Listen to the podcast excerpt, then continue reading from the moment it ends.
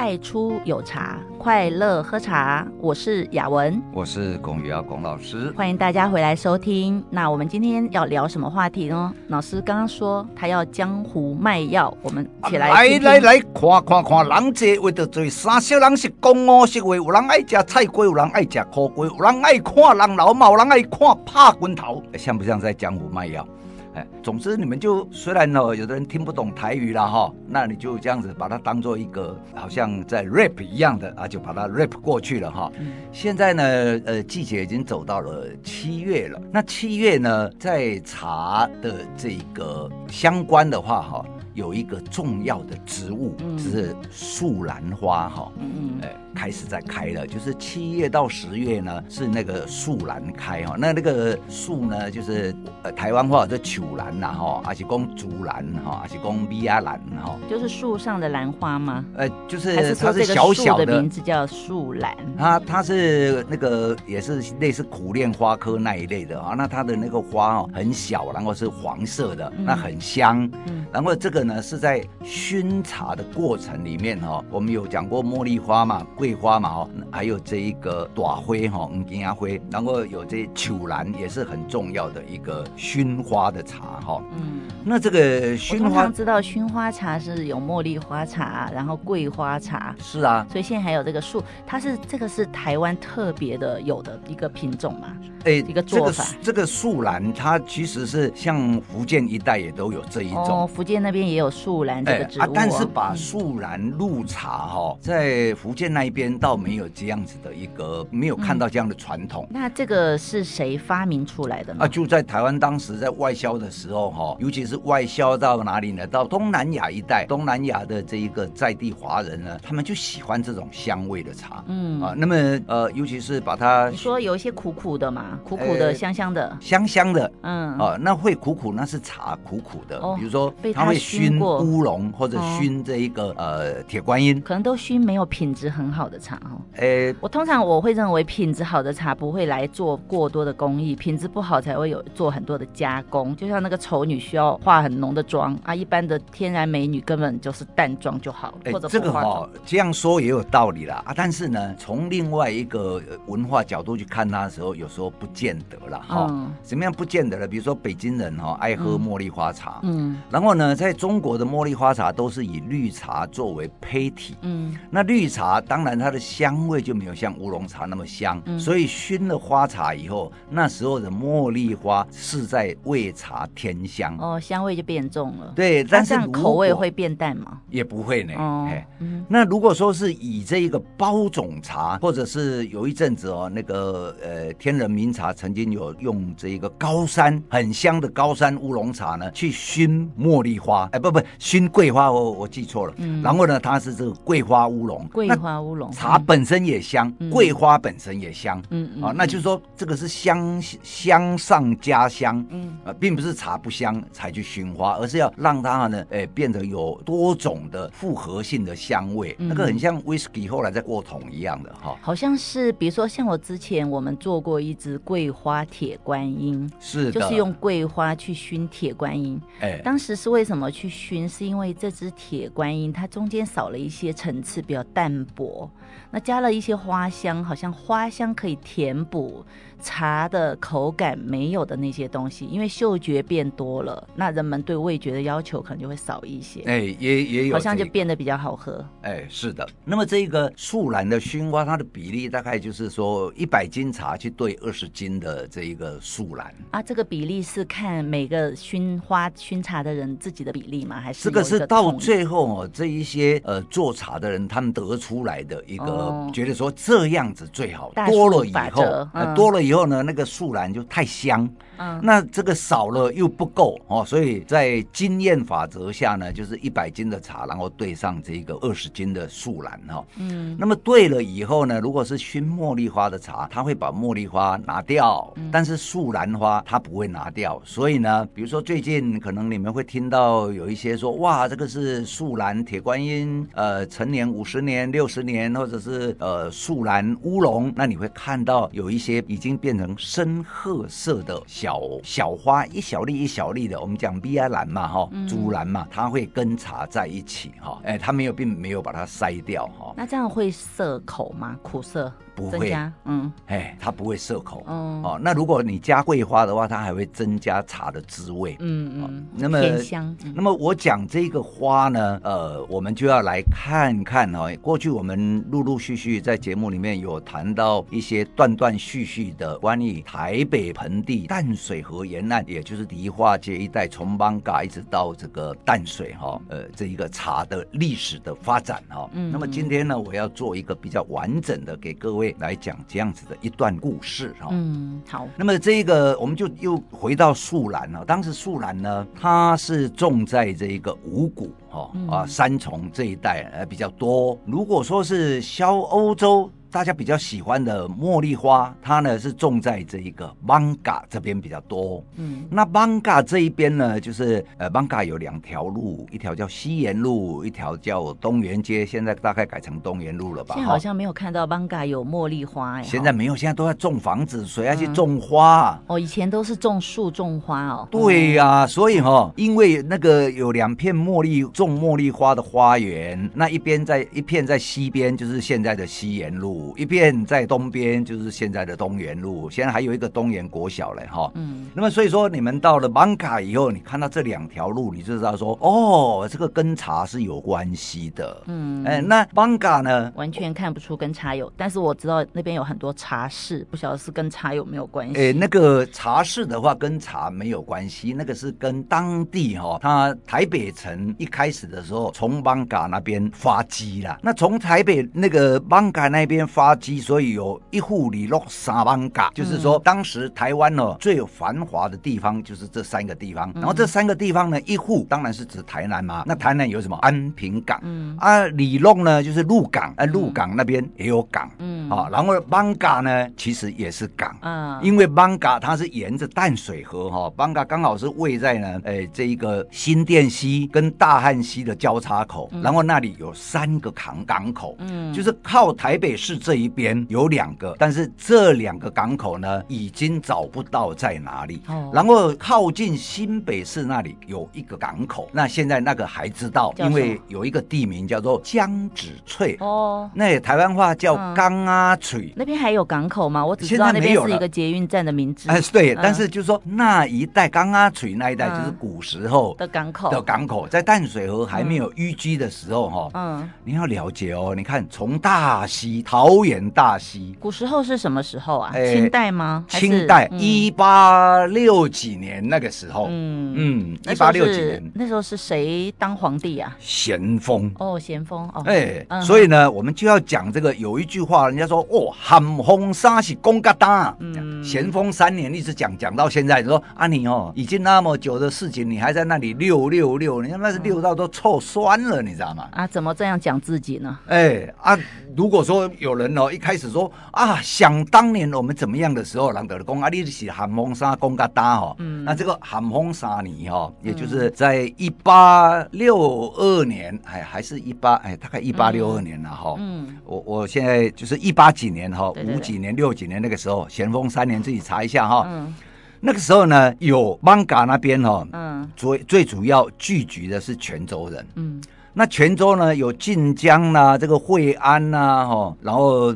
有有这个叫三色人了哈，就是那他他们都是泉州人，然后后来泉州又靠近比较这个厦门这一边的漳州人呢，这中间有一个就同安人，那同安人哦也是本来是在泉呃泉州那一边，那么同安人呢也来到了艋舺这一带，因为从中国那边福建那边移民过来嘛哈，那么越晚移民过来的人呢，就越难占到地利之便，嗯，也就是说他是靠近港。港口比较远的，所以同安人刚来的时候，在艋舺这一带的同安同安人，他们的聚落呢，那时候叫做八嘎庄哈，八甲庄啊哈。那这八嘎庄的多位呢？因为呢，你不要看邦嘎这样小小一块地方哈，我们必须了解说，台北本来是一个盆地，那盆地呢，慢慢的一直水消退以后，它还是会有一些比亚啦，或者是什么弄蚕啦，或者是什么，包括我们现在哈，今天去到康定路跟广州街交叉口一带的时候，有一个叫剥皮寮，嗯，那那个剥皮寮呢，不是剥人皮哦，它是因为从这个福州运来很好的木料，叫做福州山呐，福州山哦，这正福州山的啦哈，那运来的时候呢。你要先放在水里泡着，把那个树的枝叶泡出来，然后把树皮泡烂，然后把这个树皮剥开以后，那才会成材，才能够做这个呃栋梁啊，做家具啊，做什么啊？可它还是湿的呢，它泡在水里面还是湿的，怎么？哎，最少要近三年五年，然后你要把它剖开，嗯、哦，你要先剥皮，然后剥完皮以后，如果你要做板料，你要这个把它锯开，那如果你是要做栋梁，你就整根给它放下去，然后泡在水里面，没有先泡在。水里面泡个三年五年。哦，然后再剥皮，哎，对对晒干，对，再让它自然风干，嗯嗯，哦，那那一个呢？所以剥皮疗剥的是树皮，嗯，那么剥皮疗当时也就是现在的老松国小呢，那里叫莲花池。嗯，就是那个时候并不是陆地，是一大片的池塘。嗯嗯，甚至呢，在康定路啊，在这一个呃广州街这一带，也就是说，我们看龙山寺呢，这旁边这附近也都是比亚了哈。嗯，都是水水塘。嗯，那么是同安人呢，是住在剥皮寮、八卦庄这一带呢，那他们慢慢就要靠过来，靠近淡水河边来讨工作嘛，营生讨工作嘛。嗯，那么当时邦嘎的势力呢，也就是我们刚刚讲的这个回洼哈。惠安、晋江哦，这沙秀郎这样子，那么同安人来，慢慢的也就会想要去分一杯羹。嗯，那分一杯羹的时候，那么还有一些安溪过来的人。那安溪过来的人呢，邦嘎有三个大庙，一个是青山宫，一个是诶、呃、那个祖师庙，一个是龙山寺。那么龙山寺呢，也就是早一点过来的这一些呃匪洼噶这一个呃。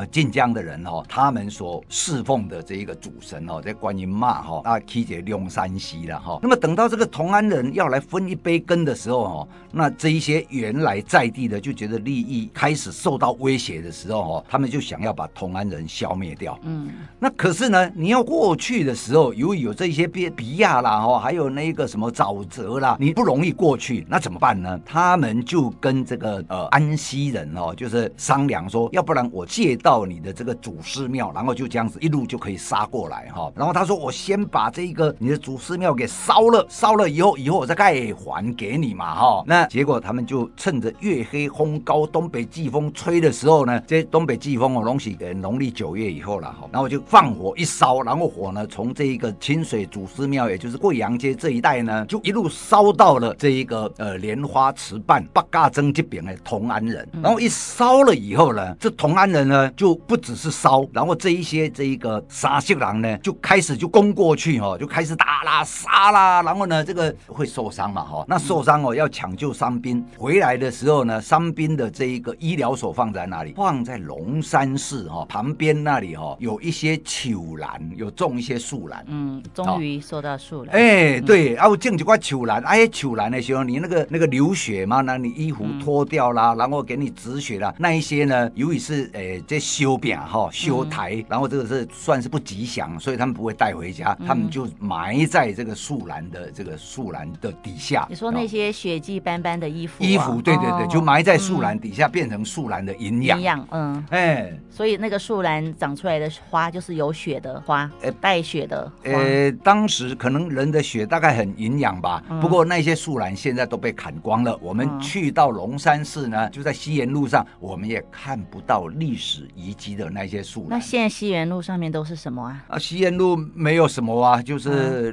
嗯、呃斑马线啊，然后龙山寺旁边啊，哦、就是这样子。哦，哦那边以前是种满了树兰，有种树兰跟这一个茉莉花。哦、那为什么你刚刚说万华那边都是用茉莉花茶，都通常做茉莉花茶？哎，然后是那个茉莉花茶的茉莉花。哦哦哦，嗯、那那个可是万华也有树兰呢。对，可是那这一些花材呢，嗯、他们拿了以后是送到什么？什么？后来了哈，嗯，后来是送到迪化街去。哦、那现在这这个我现在讲的这一段历史哈，嗯，那时候迪化街还没有兴起，嗯、也就是大道城还没兴起，嗯，那这一个我们又回头说到这个同安人呢，被这一个三三三色狼哦，这样一路呢杀过来的时候，那他们就一定要逃命，嗯，那要逃命的时候呢，他们就一路往北逃，嗯，就望着这一个北是哪里呢？也就是我们他们的目的地，也就是要到今天的大龙崩，就大同区孔子庙一带啊，这一个呃那里，因为那里有一些他们的同安老乡，那么就以陈维英、单一英老叔父哈为主。那么当时呢，陈维英他在这一个呃大同区这一带哈，他就是因为他是举人嘛，然后他就开始办教育嘛，让同安子弟呢就一直读书，然后呢上京去考啊，考秀才、考举人、考进士啊。所以当时的大同区，也就是现在的都斗靠哈，呃，非常的文风鼎盛啊。如果各位有有兴趣的话，哈，还可以 Google 一下老苏户。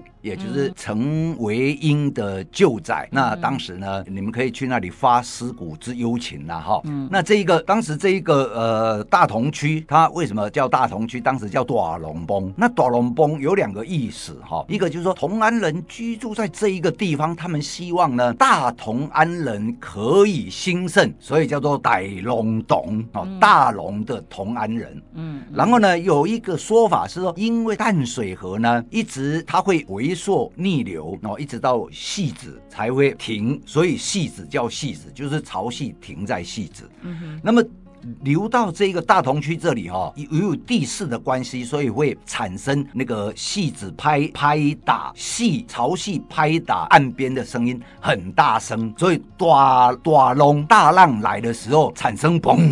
嗯崩，所以叫做大龙崩。那个字怎么写啊？就是一个石一个水哦，那个石头的石下面一个水，嘿，就是石头的石下面一个水。对，就是水拍打到石头产生声音，就是嘣哦，嘣嘣，哎，嘣，哎，大龙崩哈，嗯嗯。可是刚刚听到说叫大龙洞，现在变大龙洞是一个山一个桶嘛？哎，那那个哈，已经那个音哦都哦，讲话会会转来转去的，转来转去的。但是这两个名字都有人。讲对，大龙崩，嗯，大龙洞，哈，都都有人讲这样子。那刚刚说到树兰跟茉莉花送到迪化街之后，对，那个那个时候还没有，那个时候还没有送哦。嗯，那么这一些同安人呢，来到这个大龙崩的地方呢，希望他们的同乡都是同安人，能够帮助他们。但是不好意思，他们陈仪英这一群的这个呃同安人，他们觉得说，如果我收留你，然后如果艋舺那一边的这个呃晋江惠安的这一些人过来找我们麻烦的时候，我们怎么办呢？我们都是读书人，我们手无搏击之力，又不能跟他拼拼杀杀，所以他就哈哎给他们一点钱财，给他们一点米粮啊，就说不好意思，我们这个庄头呢哎已经满了，那你们就自己哎找个地方吧。嗯、那么他们呢就只好又往南退回来，嗯、退到哪里呢？退到这一个迪化街跟龟虽街交叉口那里。那那里呢？当时呢，有一个蓝姓蓝的人哦，他是从这个基隆那边过来的，开了一个干妈店哦。嗯。那开了一个干妈店，那所以说到了一个几乎是前不着村后不搭店的地方，可是那里呢有比较好的土地啊，可以呃种稻田，然后可以种稻的地方嘛，然后他诶就有土地，他们就可以安居在那里哈。然后也本来土地谁先到谁先占嘛。那那里以前为什么没有人要呢？因为它就是除了种一些稻子之外，哈，它也没有别的用处。所以没有别的用处是，我刚刚有讲说，交通符臭之地就是金银财宝之所啊。嗯，哦，那你那个。艋舺那边哦，连对岸板桥那边一共有三个港口。你那个什么呃，中国来的物品啊，碗子碗啊，筷子啦，这个什么木材啦、丝绸啦，都到那边来做集散地交易。嗯，那你光是种稻子，怎么跟卖丝绸怎么能比，对不对？那时候中国来的东西应该还比现在方便吧？哦，方便了，很方便了。现在很不方便哈。呃，现在呃走邮局了，呃，这个走邮局三公斤以下可以寄查过去哈。可可见那时时候关系会比现在好啊？没有，那时候台湾是属于这个清帝国的一个保护保护的一个地方啊，没有没有，就是是属于清帝国统领之地。嗯，然后呢，一直到一九呃六三年啊，到呃就是呃光绪十一年，然后才建省。嗯一九六三年，一八六三年，哎哎一八六三年，还是一八五三年啊？这个时候就是光绪十一年了哈。嗯，光绪十一年呢，台湾才建省。然后台湾建省之后，第一任的巡抚叫刘铭传哈。这个刘铭传等一下再说。等一下可能时间不够了，老师还是讲一下茶吧。呃，哎，树兰花是怎么样熏成茶的呢？我们把这段历史跳过，下次再来讲。有讲啊，就是把它混起来，这样就可以了。混起来，对对。但是你刚刚说，哎，那个万华的茉莉花跟树兰花送到迪化街，那那树兰花的这个花茶哈、哦，如果说你要做树兰花的花茶哈，你就是十比二的的这一个嗯呃比率，然后呢，你就把茶哦。烘热热的，嗯，然后采新鲜的树兰，就给它混进去，嗯，混进去以后呢，它就自然热茶就会把树兰的香味给收集起来。我比较好奇，这是谁发明的这个做法？哎，这不晓得，嗯，哎，历史无可考哈。那熏花就是这样的，而且树兰呢，它只熏一次花，嗯，那像茉莉花的话，它就要重复熏到五次，嗯，就是你第一次弄完啊，那时候那个呃林华泰那个华泰杯啊。有做给我看哈，他就是把茶呢，这个呃弄热热的低温哈，就要弄热热的这样就可以，不必不必备的很高温。然后那个茉莉花呢，早上买回来的茉莉花，到下午的时候，茉莉花刚好开，然后这个过程里面要记得茉莉花要洒水，要不然会死掉。哦。然后呢，这个茉莉花呢，这一个呃让它这样子刚好开的时候，然后你把热热的茶跟茉莉花混在一起并堆，然后并完之后就放到旁边，那摆个差不多三十分一个小时，然后让茶把茉莉花的香味吸走，啊、吸走又把茉莉花第一次的茉莉花拿掉，嗯、再放第二次的茉莉花，嗯、再放第三次，这样茉莉花要放五次。这样是隔隔着熏，不是混在一起熏。混在一起熏，那混在怎么把茉莉花挑出来呢？哦，那有一个机器啦，有一个机器弄一弄，茉莉花就会自己掉出来。哦、这么厉害、哦？哎，对对对，对、哦，我听过古法是说隔着隔着用那个蒸笼一样的东西，哎，没有，是混在一起。哦，混在一起，然后把花挑掉。哦。这么厉害？对对对，嗯，我喝过中国茉莉花茶，它的茶里面是有茉莉花，但是那茉莉花如果一加进去，就会有一个那种呃花开到很很败的时候的味道，因为它熏过嘛，然后也会变比较苦涩。茉莉花的话哦，现在是这样子的，嗯，如果你去买茉莉花茶是传统茶行的话哦，嗯，他会会准备一包茉莉花干。哦然后准备一包茉莉花干，因为你要买买茉莉香片嘛，然后都没有看到花啊，对不对？然后他就呢，这个茶称好了以后，他就抓一把花丢进去，让那个茶看起来里面有花，而事实上那些花哈、哦，喝起来呢，其实并不会增加茉莉花茶的香味，因为茉莉花是属于气香花，也就是说，当花干掉的时候呢，茉莉花的香味就没有了。哎，对，只是为了让你看到说啊，有茉莉花，但是树兰不一样哦。树兰是摆越多越香哦。嗯，我们上一次好像有一个机会有喝到树兰茶嘛。对对对。哎，当时他说是哪一年的？就是一九六零年的。哦，老师觉得那一支茶如何呢？那个是一九六零年，呃，看那个样子哦，不知道很黑，好像很黑。熏铁观音还是新铁观音茶哦？他当时是说铁观音，树兰铁观音。对，那那就可能就是呃，有一个柯胜新的那一个茶厂。就是我一开始讲的，就是说。哎，民国六十年，就一九七零年那个时候，嗯，因为中华民国退出联合国，所以呢，那一个呃茶厂呢就移到台湾来，移到贵德街这一带来。嗯，然后这一些本来是销东南亚，那东南亚那边没有销到，想销欧洲也没有销到，然后就这样子就留下来。哦，那现在为什么放到现在？对啊，为什么现在买不到呢？这么难买？那那也其实也不会很多嘛，那个那个库存也不会很多，然后都是一箱一箱的。听说很贵，诶，听说啦，哎、嗯，我我没有买过哈，听说很贵，嗯、因为这样，什么是最贵？你知道吗？那个茶在当时哦，嗯、一斤可能就是几十块钱，嗯，可是时间最贵，时间最贵，对，还加上可能有人为的去参与吧。像有一些老冻顶，它也是有时间，但它就是没有办法到那么高的价格。除了陈阿俏啊，嗯，这个这个是市场机制了哈。对对。那有市场机制的东西，嗯、我想我们在节目就不方便讨论，因为就是大家呃高兴就好。反正大家如果有兴趣的话，可以去了解，去 Google 一下，看有没有能不能找得到叫真兰茶，珍贵的珍兰。花的兰其实就是树兰嘛，哈，老师，只是他取一个名字叫做真兰茶。然后听说在上一次的习鱼拍卖，诚心医院的习鱼拍卖好像有拍卖过，哈，有有有，一斤是多少钱呢？呃、你还记得吗？一斤大概差不多六万块吧。哦，六万块台币啊！是是是，哦、嗯，一箱嘛哈，木箱啊、呃。那那个木箱的话，一箱大概就几十斤嘛哈。也，它是那时候的固定包装吗？对，那个时候的包装是这样子，就是说里面有一个锡箔纸，然后外面有木箱，嗯、然后木箱呢再用马口铁的那个就给它包起来，给它钉住这样。它怎么会用锡箔纸去装它呢？呃，哦，就是那个铝袋嘛。对，里面的袋嘿，然后外面的话哦。还会在有那个时候，塑胶袋算很贵了，有时候还会封一层塑胶袋当塑塑胶皮哈，哦、那是为了防潮。哦哦哦，哎，其实木箱是不防潮的，但是木头箱里面还有一个一个锡箔纸，对，有一个锡箔纸。了解。那我们今天有听到说老师讲了一些 Manga 的历史哈，虽然没有讲到 Manga 的茶，但是也跟茶是有关的，也算是茶吧。那也有讲到说，哎，关于一些战争，其实这个我没有经历过，可能有一些听众朋友会喜欢听。如果有愿意详细了解的话，也是可以去跟老师私讯，然后请他看能不能就是播时间讲给你们听。那我们这边最主要就是讲跟茶有关的历史，那也讲了说，哎，那个兰花跟茉莉花怎么样去熏成茶。那今天讲内容也是蛮丰富的，大家感兴趣的话，也是可以可以写在粉砖我们回馈，或者有什么想听的内容，跟我们讲一讲，我们下一次特别讲给你们听。那今天因为时间关系，我们就节目结束到这边。太初有茶，快乐喝茶，我是雅文，我是龚于尧，谢谢大家收听，拜拜。拜拜。